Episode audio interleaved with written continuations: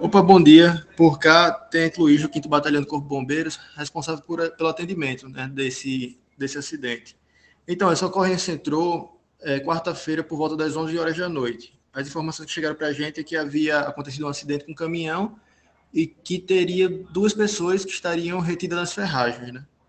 É, a gente deslocou o trem de socorro para lá e chegando ao local a gente constatou que de fato é, o caminhão tinha capotado, tinha descido uma barreira, ele estava próximo a um manancial. Haviam duas vítimas lá dentro e avaliando as vítimas a gente notou que o motorista estava consciente e orientado, mas com muita dor na perna direita, que estava presa nas ferragens. Né? O passageiro já se encontrava em óbito.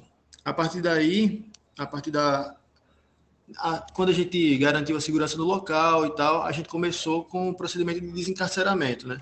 A gente conseguiu rebater a porta do, do motorista, é, retirar o banco e expandir a, a cabine. Quando a gente expandiu a cabine, a gente conseguiu tirar a perna dele, que estava presa.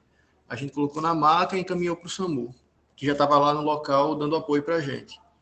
É, depois disso, a gente esperou o pessoal do IPC chegar, do Instituto de Perícia, para eles fazerem o, a pesquisa lá deles, né? Aí assim que eles liberaram, a gente começou o procedimento de desencarceramento e tirou o corpo do, do senhor que estava do lado.